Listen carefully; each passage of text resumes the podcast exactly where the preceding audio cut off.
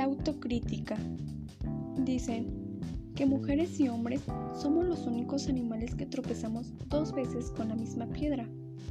Esto que suele ocurrirnos tanto a nivel figurativo como literal está provocado por una falta de autocrítica constructiva y un exceso de peso en la mochila de la culpabilidad negativa.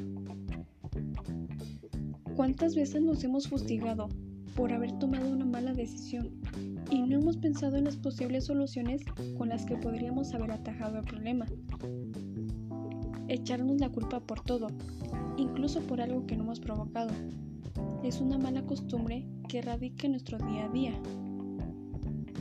Tenemos que sustituirla por esa autocrítica constructiva de la que antes hablábamos, tomar conciencia y responsabilidad de una mala decisión que hemos tomado o de un problema que hemos generado y buscarle solución, para que la próxima vez que nos ocurra seamos capaces de subsanarlo de forma rápida y eficaz, es decir, soltar la piedra sin llegar a tropezarnos.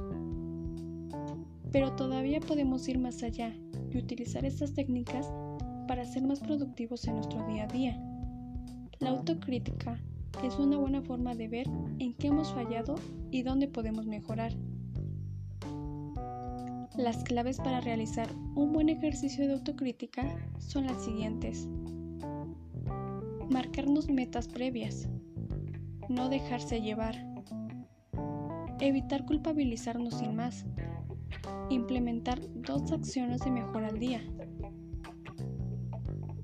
No puedo concebir una mayor pérdida que la pérdida del respeto.